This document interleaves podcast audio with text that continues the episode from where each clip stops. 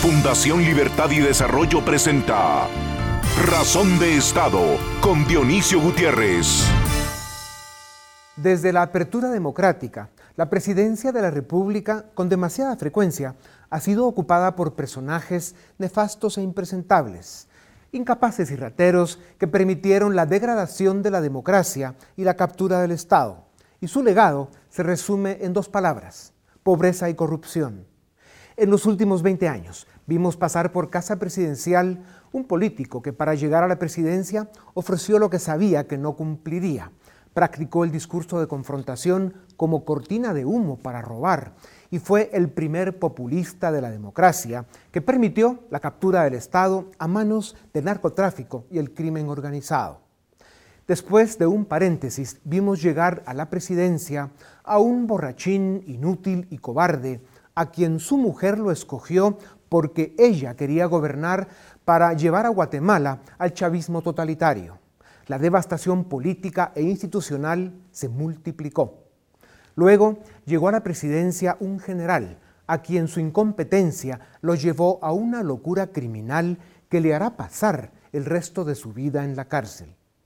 Y del presidente que va de salida, el pueblo y la historia tendrán mucho que decir además de que el saldo negativo siguió creciendo, las oportunidades perdidas y las obligaciones incumplidas lloran sangre. Traicionar a su pueblo como lo hicieron estos políticos es un crimen imperdonable. Ser presidente, además de un gran honor, es la máxima responsabilidad a la que puede acceder un ciudadano. Guatemala recibe el 2020 con un nuevo presidente que está consciente del compromiso de Estado que asume y que sabe que la nación guatemalteca y su democracia no soportan un fracaso más. Guatemala sufre un subdesarrollo político crónico, lacerante y vergonzoso, cuyo máximo exponente se encuentra en el Congreso de los Diputados, pues es allí donde están quienes han hecho de la política un instrumento criminal y del Estado un antro de delincuentes. El 2020 también nos recibe con un nuevo Congreso. Veremos si los nuevos diputados son capaces de devolver brillo al Parlamento y prestigio a la política para estar a la altura de las circunstancias que hoy les demanda la historia. Las élites del país tampoco se deben quedar atrás son codeudoras de las disfunciones políticas de nuestra democracia y corresponsables de la ausencia de un modelo de desarrollo incluyente y efectivo. La democracia, el modelo político menos imperfecto conocido, para ser exitoso necesita como fundamento la libertad y como marco el Estado de Derecho. Cortes independientes formadas por los juristas más respetables y respetados del país, un Congreso de Diputados con visión de Estado y practicantes del decoro y la honradez, y un presidente capaz, honesto y estadista, son las condiciones que dan vida, vigor y garantías a la democracia republicana.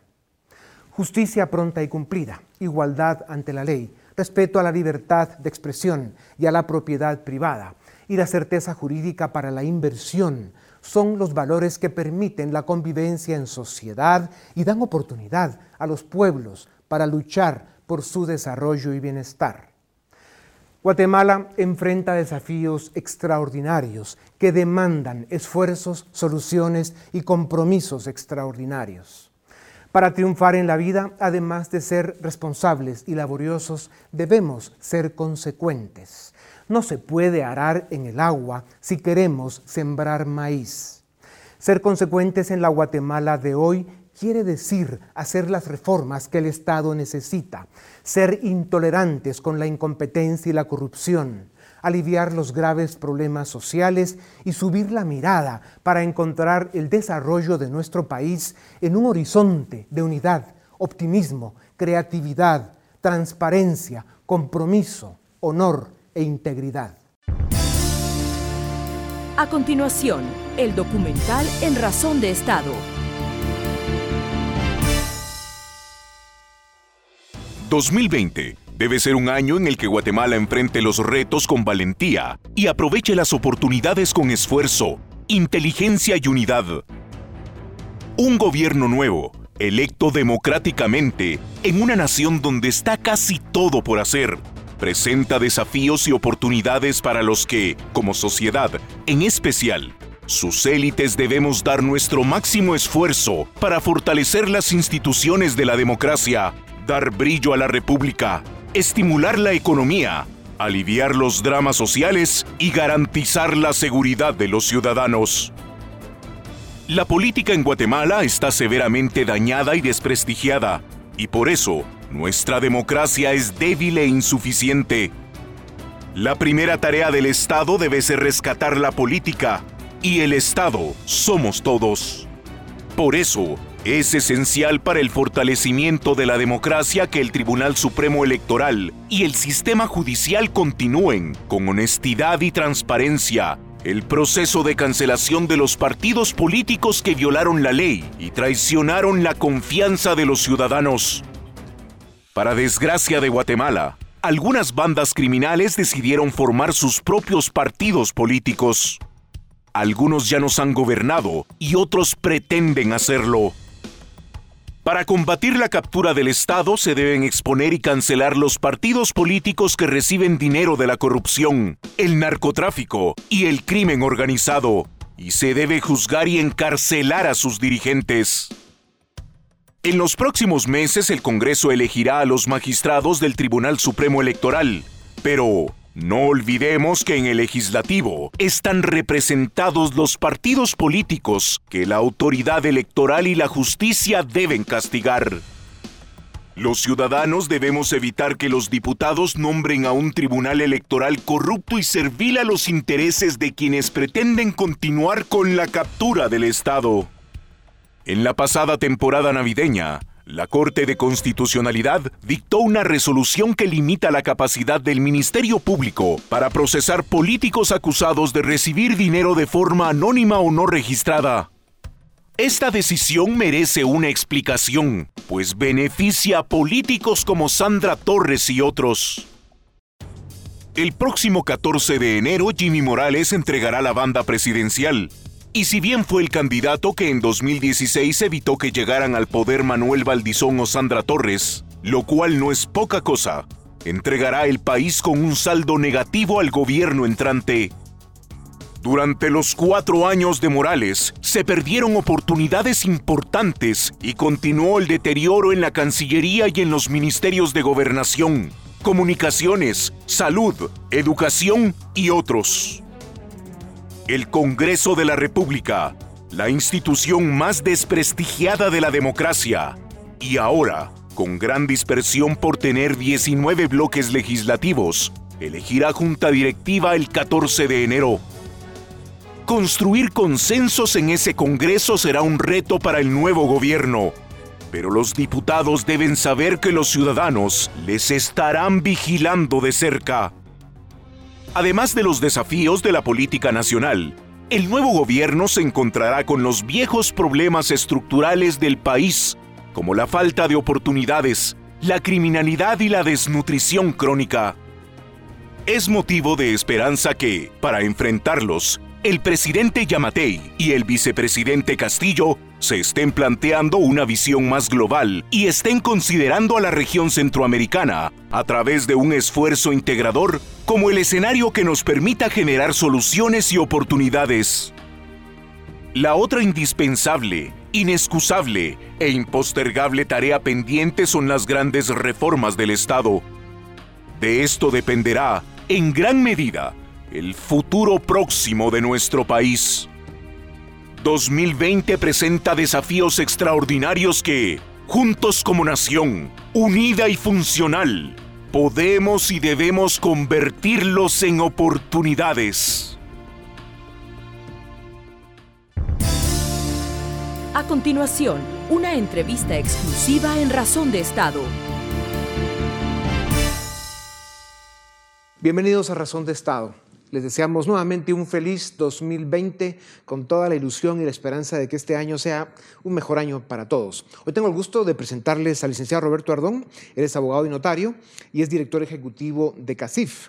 Y al licenciado Cristian Castillo, él es analista político y jefe del área sociopolítica del Instituto de Problemas Nacionales de IPNUSAC nada más y nada menos. Bienvenidos a Razón de Estado. Muchas gracias. Eh, vivimos en un mundo complejo, estamos viendo de que en las últimas horas casi sentíamos que se iniciaba la Tercera Guerra Mundial con todo lo que está pasando en el Medio Oriente, pero al final del día eh, la creación y el universo y quien nos quiera mucho, nos quiere mucho y esto sigue adelante. Parece ser que las cosas se están calmando y que al final eh, los dirigentes, los líderes que están a cargo de las decisiones más delicadas del planeta logran envainar de nuevo sus espadas y darle una nueva oportunidad a esta creación de la que queremos seguir siendo parte.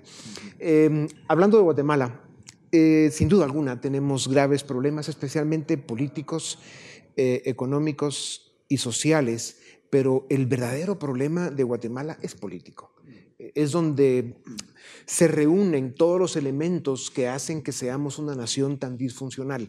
Y tenemos elementos o instituciones como el Tribunal Supremo Electoral, la Corte Constitucional, el Congreso, la misma Presidencia de la República, el organismo judicial, eh, que al final se han ido convirtiendo a través de los años, desde nuestra apertura democrática, en instituciones muy disfuncionales, que han sido incapaces realmente de articular, diseñar, proponer y ejecutar eh, las soluciones y los planes que nos vayan construyendo como una nación eh, que le responde a sus ciudadanos.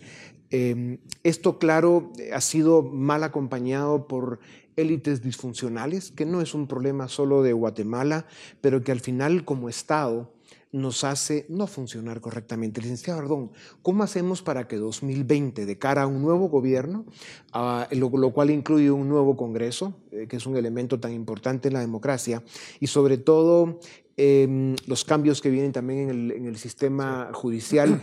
¿Cómo hacemos para encontrar las oportunidades que tanto necesitamos en esos espacios que se abren y qué papel deben jugar las élites, especialmente en su caso el sector privado? Muchas gracias, eh, Dionisio. Feliz año, feliz año, Cristian, y a todos quienes nos siguen en Razón de Estado.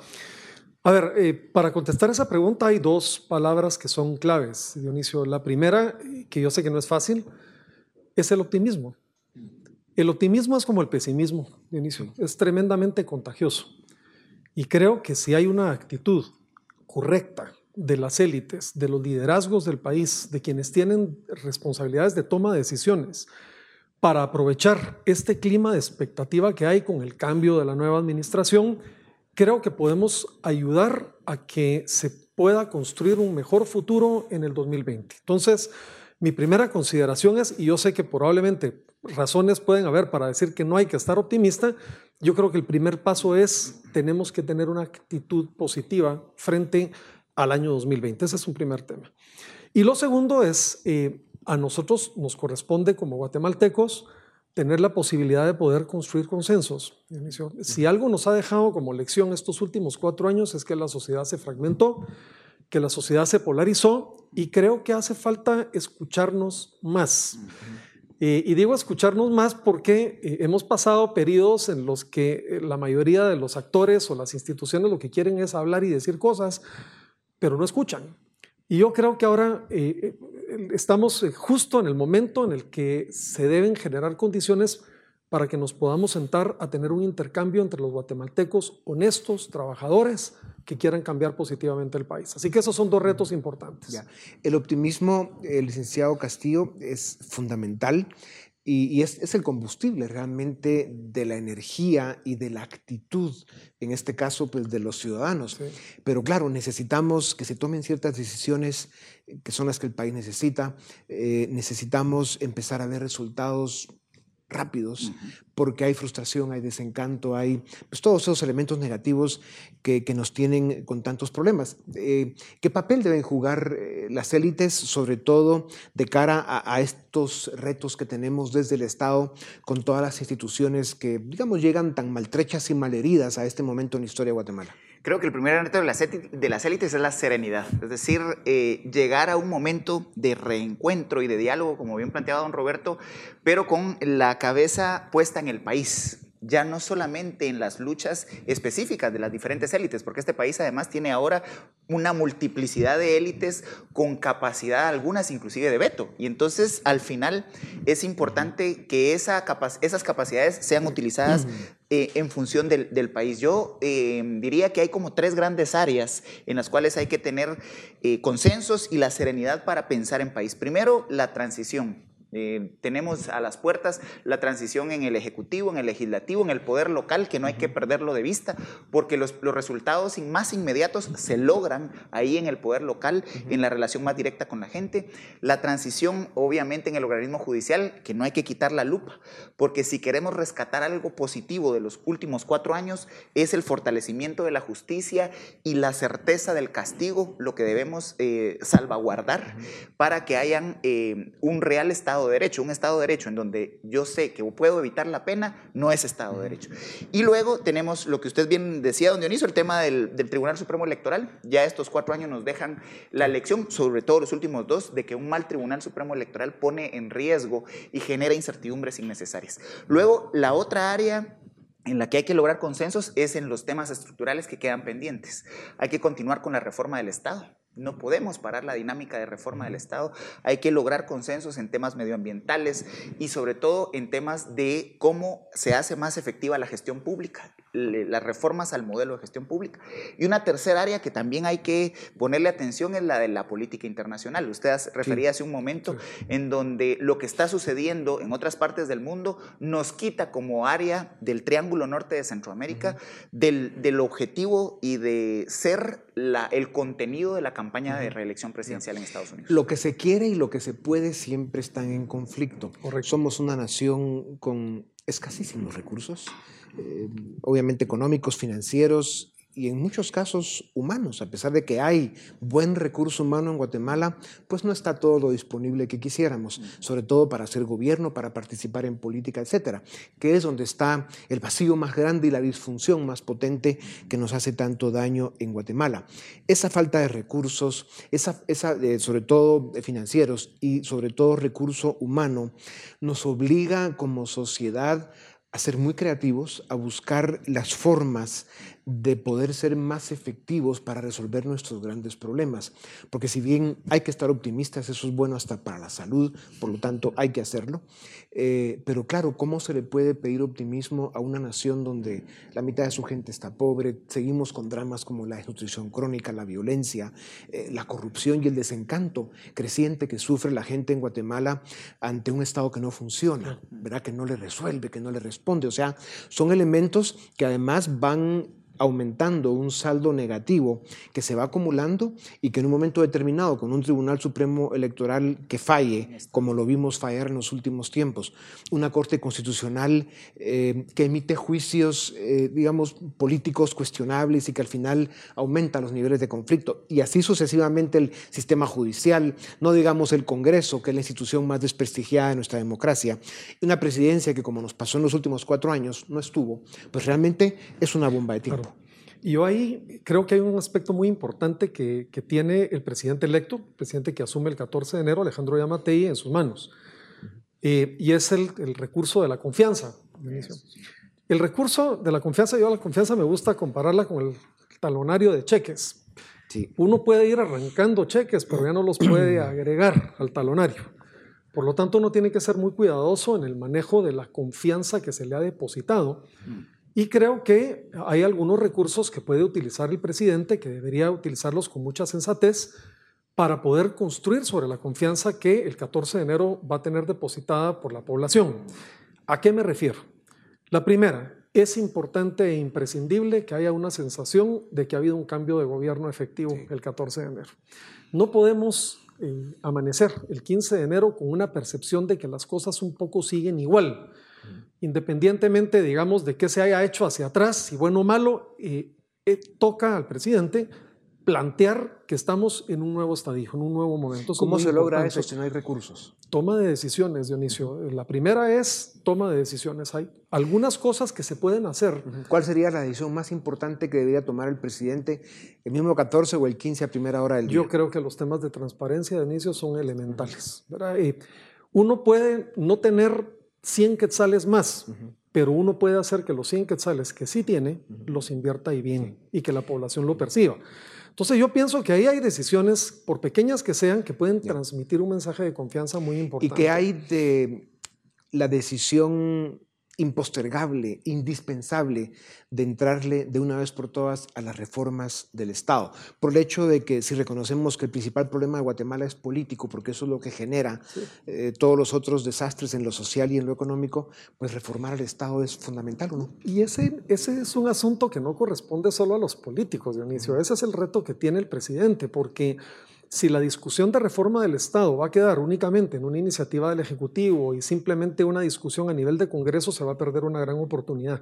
Ahí es donde él tiene que aprovechar el consenso que mencionaba Christians de las élites y los liderazgos sociales y económicos y políticos del país para emprender un proceso de transformación real del Estado. Claro, está, está nuevo en, la, en el puesto, eh, tiene liderazgo, tiene el carácter, ¿por qué no, Cristian? Yo creería que tiene tres retos, unos, unos previos a la toma de posesión que son inmediatos y que van en la línea de lo que don Roberto ha planteado, la transparencia. En este momento el presidente debe eh, ser lo suficientemente contundente para darnos certeza de cuál va a ser su gabinete de gobierno debiera, en aras de la transparencia, eh, hacer público cuál es el financiamiento para los viajes y toda la agenda tan, eh, eh, digamos, apretada que ha tenido en viajes internacionales, quién los ha financiado, cómo se financian, y una muestra de confianza, hacer pública su declaración patrimonial, como lo han hecho los últimos dos presidentes, de decir, yo llego a la presidencia con este patrimonio y con, estos, con este respaldo financiero. Esas son como medidas de confianza. Luego, una vez tomada posesión, creo que el primer gran reto es la coordinación con el, con el Congreso de la República República. Porque es un presidente que, eh, como usted bien ha referido, llega con las manos atadas, no, no le aprueban presupuesto. Eh, está planteando ya la necesidad de ampliar el techo presupuestal eh, y eso pasa por el Congreso de la República. Necesita además una readecuación presupuestal y esto para hacerlo en un marco de transparencia necesita una buena coordinación ejecutivo-legislativo. Y la tercera, el tercer gran reto que tiene el presidente es ser coherente lo que ha dicho, cumplirlo. Y es que ya nos ha quedado a deber. Por ejemplo, había ofrecido para el noviembre pasado la integración del Consejo Nacional de Estado, que lo vimos con muy buenos ojos desde la academia porque era esa oportunidad de que 60 personas, número que él dio, se pudieran sentar, 60 personas representativas del país y acordar una agenda precisamente de reforma de Estado. No se logró. Y entonces ahora creo que el, presidente debe ser coherente en cuanto a cumplir lo que dice. Dicho eso, hay ciertas áreas del Estado que se van a cambiar en los próximos meses. Veremos nuevos magistrados en el Tribunal Supremo Electoral, una responsabilidad del Congreso. Eh, veremos terminar el esfuerzo de las comisiones de postulación y el Congreso también elegirá a los magistrados de las distintas cortes. Eh, en unos meses después habrán cambios en la misma Corte de Constitucionalidad. O sea, realmente el Estado eh, no solo entra en una fase de oportunidades extraordinarias que deben ser muy vigiladas y acompañadas por los ciudadanos, porque de eso en gran medida puede depender el futuro próximo de Guatemala. ¿Cómo hacemos como sociedad para seguir muy de cerca e identificar realmente dónde están las oportunidades, quiénes deben ser quienes las lideran y cómo hacemos para que estas instituciones, que son tan determinantes para la vida de la democracia, queden bien tripuladas? Yo, yo recuerdo que comentamos en un programa anterior, de inicio la necesidad de recuperar el valor de la gestión pública en Guatemala si no existe una conciencia clara de la importancia de ir a hacer función pública, los profesionales competentes, honrados, eh, gente que puede aportar enormemente al país, no lo va a hacer, no va a participar en esos procesos. Entonces, como sociedad tenemos una responsabilidad de que nuestra mejor gente pueda poner su nombre en consideración para estos procesos que usted menciona. Ahorita tenemos el del Tribunal Supremo Electoral, en dos meses un nuevo, una nueva magistratura, vaya usted a preguntar quiénes quieren participar. Exactamente. Eh, el Tribunal Supremo Electoral ha sido siempre una institución muy creíble, históricamente había tenido una enorme dosis de credibilidad. Es importante que tengamos conciencia de que no se puede perder ni debilitar aún más al Tribunal Supremo Electoral. Pero eso pasa, como le digo, que profesionales decidan participar. Y así, igualmente para la Corte de Constitucionalidad, en abril del año próximo. Así que yo creo que ahí hay un tema que sí debe ser objeto de discusión y que no deberíamos perder un minuto más en insistir en la importancia de valorar la gestión pública. Licenciado Castillo, en las últimas semanas vimos algunas decisiones interesantes por parte de algunas de esas instituciones. El Tribunal Supremo Electoral pidió la cancelación de la UNE, por ejemplo, que es uno de los partidos eh, más cuestionados y que a través de, las, de las, últimas casi dos décadas eh, ha provocado mucho daño en Guatemala por muchas razones en las que no vamos a entrar. Eh, pero vimos a la Corte de Constitucionalidad emitir una sentencia que hace más difícil para el Ministerio Público perseguir a los políticos que reciben financiamiento electoral de forma irregular entre otras cosas. O sea, este tipo de acciones, un Tribunal Supremo que se limpia un poco la cara pidiendo la cancelación de varios partidos, incluyendo la UNE, que había ahí una serie de, mitos y prejuicios, digamos, pronosticando que eso no se iba a dar y sucedió. Y luego la Corte Constitucional emite eh, pues, em, una sentencia que necesita explicación. ¿Cómo, hacemos para que haya más claridad en la gestión del Estado y sobre todo de las cosas que tienen que ver con la certeza jurídica y con el respeto a la Constitución para que la ciudadanía vaya recuperando la confianza pues, en eso, en el Estado, en la Constitución y en la ley? Creo que el, el gran reto ahí es des partidizar algunos eh, entes de Estado. Y el Tribunal Supremo Electoral es fundamental. Necesitamos un tribunal eh, que sea lo más objetivo y lo más independiente posible. Los últimos tres tribunales supremos electorales han estado marcados por incidencia e influencia directa de ciertos partidos. Y eso eh, lo discutimos prácticamente en los últimos tres tribunales integrados. Ya la experiencia nos debería permitir comprometernos como, ciudad, como ciudadanos y como sociedades de las diferentes élites de buscar un Tribunal Supremo lo menos partidizado posible. Luego, en el caso de la Corte de Constitucionalidad, efectivamente el primer elemento es devolverle la credibilidad a la Constitución, porque en los últimos eh, cuatro o cinco años la Constitución ha, venido perdiendo esa capacidad de ordenar la vida en sociedad porque se le interpreta o se le desarrolla desde interpretaciones antojadizas. Entonces me parece que sí hay un reto por eh, tratar de sacar a los partidos, la partidocracia guatemalteca que domina y controla casi toda la institucionalidad del Estado, debe tener límites. Y esos límites deben estar en el Tribunal Supremo Electoral y en las Cortes. Y ahí hablamos de un tema de reforma constitucional. O sea, digamos, si es eh, aceptable y deseable hablar en serio de despolitizar la justicia y desjudicializar la política, porque es en buena medida lo que nos ha venido eh, haciendo, digamos, una parte de este daño acumulado que tenemos. Em, el nuevo gobierno, el presidente Yamatei, que estará tomando posesión ya la semana entrante, se encontrará con un Congreso con grandes dificultades. Nos quedan pocos segundos, pero brevemente, licenciado Ordón, comentemos eh, cómo cree usted que va a em, actuar el presidente Yamatei para lograr los consensos que necesita en el Congreso para avanzar. Mire, lo primero es que creo que él tiene que insistir en su mensaje de unidad y conciliación. Es decir, querer insistir en tener una visión unipolar de los asuntos políticos del país puede ser un error muy grave, particularmente por el peso político que no tiene eh, a nivel del Congreso de la República. Así que él tendrá que hacer un esfuerzo importante por tener una comunicación con los liderazgos políticos. Lo segundo es tener muy claro a dónde quiere llevar, a dónde quiere ir. Dos o tres temas importantes que convoquen puede ayudar a empezar a construir consensos. Si la gente es dispersa, si la agenda no está clara o quiere eh, tocar 10 o 12 temas, probablemente los resultados van a ser bastante magros. Bueno, para despedirme de ustedes, debo aclarar que no es casualidad que, estemos tres barbudos iniciando este primer programa de Razón de Estado este 2020. Yo perdí una apuesta y ustedes lo hacen por convicción, pero en todo caso, eh, eh, muchas gracias. Eh, estemos en contacto para que podamos seguir analizando esta vida intensa que tiene Guatemala y de verdad que este 2020 pues sean más que un año o además de un año de optimismo, un año de resoluciones importantes y sobre todo de resultados para una nación que sigue esperando. A ustedes muchas gracias también. Esto es Razón de Estado. A continuación, el debate en Razón de Estado. Bienvenidos al debate en Razón de Estado. En esta ocasión nos acompañan Luis Miguel Reyes, José Echeverría y Dafne Posadas para este primer debate del año 2020. Vamos a hacer un balance de varios temas eh, que van a marcar de alguna forma el primer eh, trimestre del año o el primer semestre del año. Eh, el primero de ellos que me gustaría comentar con ustedes, que quizás haya pasado inadvertido para la audiencia, es una sentencia que emitió la Corte de Constitucionalidad el 26 de diciembre, cuando estábamos todos en plenas fiestas navideñas, donde nadie presta atención a las noticias. La Corte resolvió un amparo que había planteado el Ministerio Público en contra de aquella decisión de la Corte Suprema de Justicia de no tramitar el antejuicio, ustedes recordarán, contra Sandra Torres y varios diputados de la UNE por un caso de financiamiento electoral. Entonces, em, José, esta sentencia básicamente lo que está diciendo es, miren, ese delito de recibir dinero y no registrarlo, que cometen los políticos cuando se les financia sus campañas, pues como cambió el delito en 2018 ya no aplica y probablemente Sandra Torres y los demás imputados de la UNE pues no tengan mucha responsabilidad y por eso no, no se tramitó la inmunidad. ¿Qué implicaciones puede tener esto, José, eh, tomando en cuenta que hay varios casos contra varios políticos por recibir financiamiento y no registrarlo?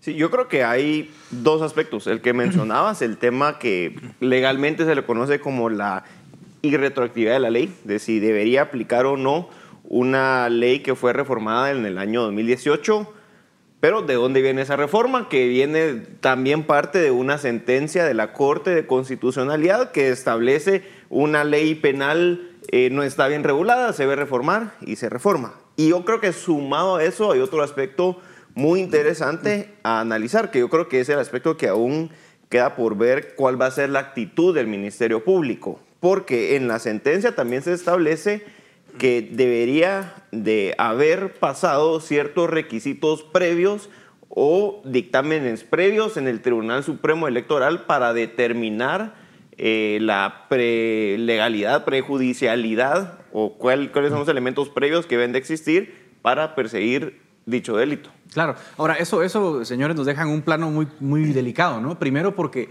el delito realmente, bueno, es un tema de abogados y nos vamos a meter a eso, pero en segundo lugar, eh, le está diciendo al, Ministerio Público, usted no puede perseguir financiamiento electoral si no hay un dictamen eh, contable del Tribunal Supremo Electoral, pero seamos honestos, en la vida real, cuando un narcotraficante le da dinero a un partido político, no, no va a venir el Tribunal Supremo Electoral a decir, mire, hay un narcotraficante, le dio 100 quetzales. O sea, eso es, precisamente el, problema. lo que, aquí lo que se quería evitar son todas esas cosas que se pasan por debajo del Tribunal Supremo Electoral. Cuando se, se toma esta decisión de parte de la Corte de Constitucionalidad, lo que se está haciendo es precisamente dando, de cierta forma, dando impunidad. Y a mí lo que me preocupa es que esto se suma a una serie de, de acciones de diferentes actores. Por ejemplo, la reforma al código, al código penal del año pasado que entra en vigencia este año. ¿verdad? Eh, por ejemplo, también ya, ya hubo, ya había habido anteriormente un cambio a eh, el tema de financiamiento electoral. Entonces, digamos, se, se, tuvo una idea de castigar esta, esta actitud o esta actividad ilícita y se fue eh, de cierta forma bajando las penas, reduciendo la forma como se podía castigar,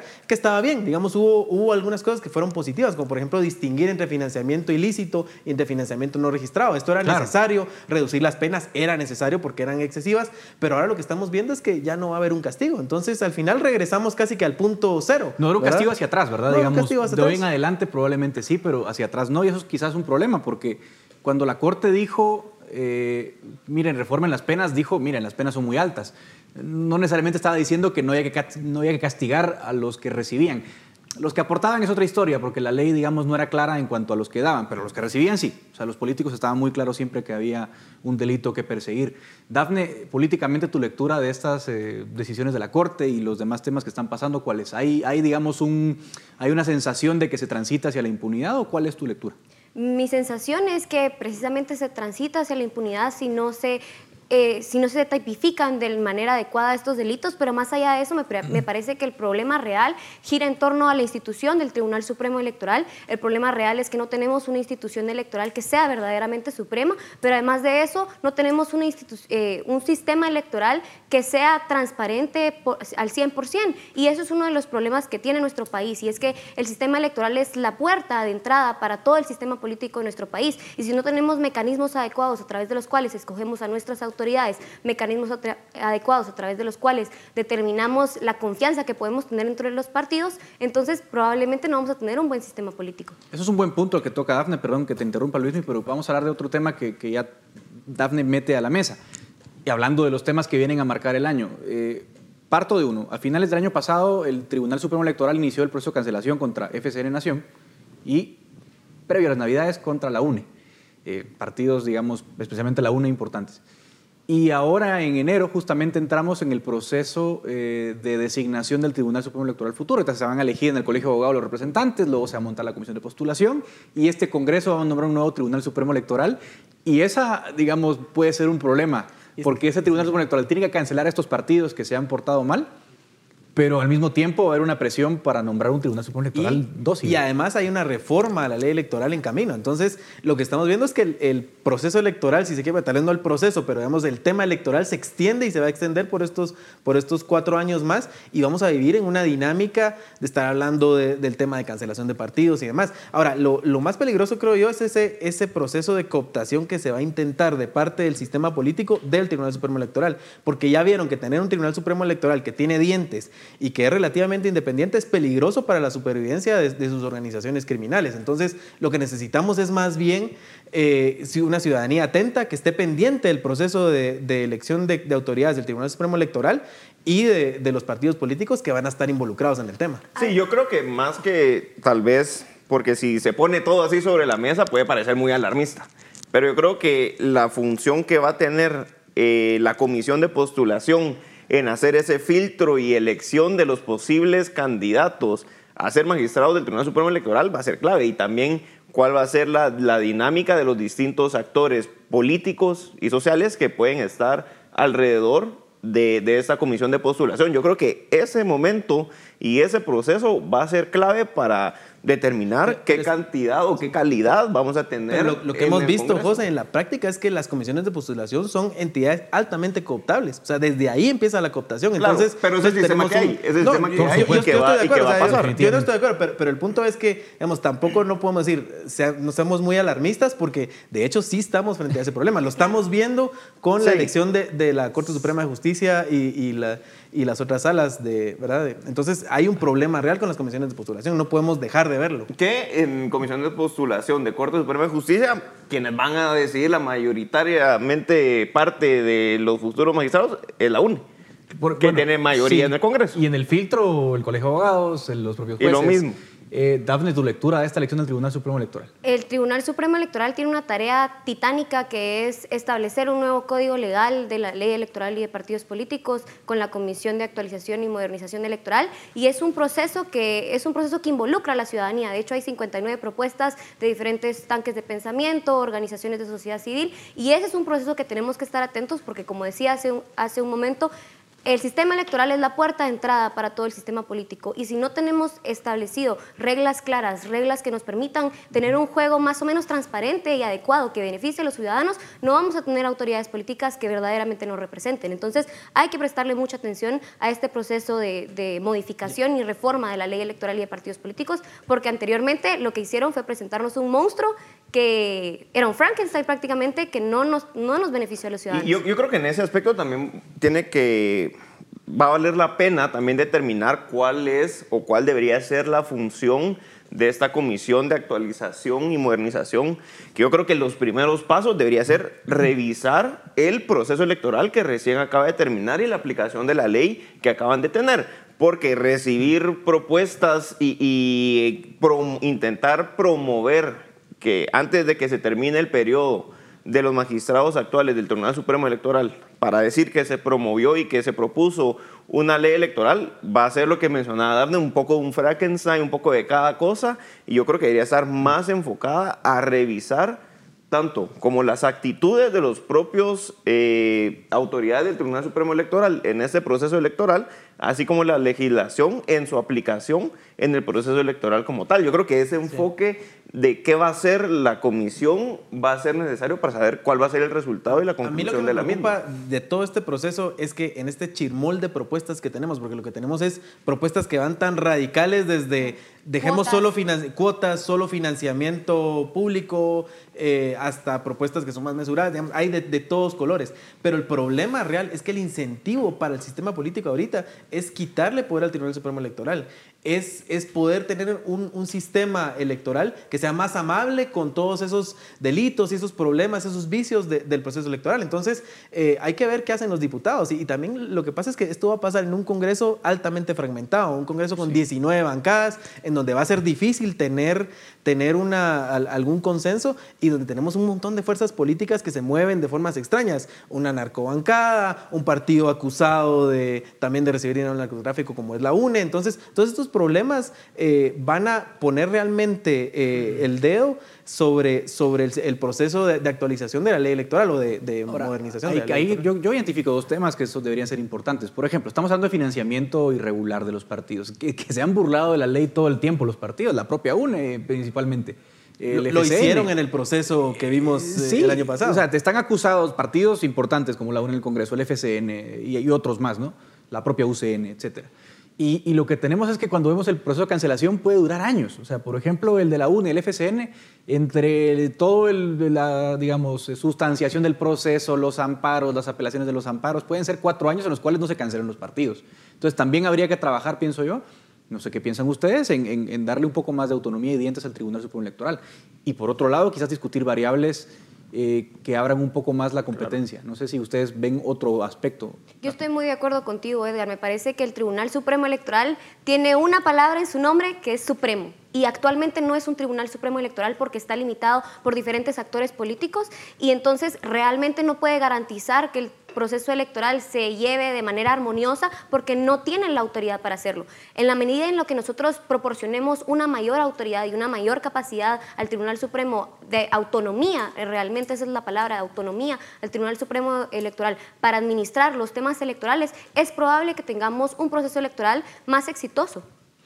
Sí, yo creo, yo creo que definitivamente la institucionalización del Tribunal Supremo Electoral es trascendental para los próximos años de la política y el sistema electoral en Guatemala, que yo creo que pasa también por dos aspectos. Un aspecto de estructura orgánica eh, legislativa, de cómo está regulado y organizado, así como las personas que van a ocupar los puestos de magistrados del Tribunal Supremo Electoral durante los próximos cinco años y definitivamente aumentar la participación o los mecanismos que establezcan una mayor participación ciudadana en la política serán clave. Ahora, por último, y para no dejar el tema fuera, que también va a ser importante, y tú lo mencionaste, José, hace un momento, me remito al nombramiento de Cortes, de salas de apelaciones, Corte Suprema de Justicia, que está en curso.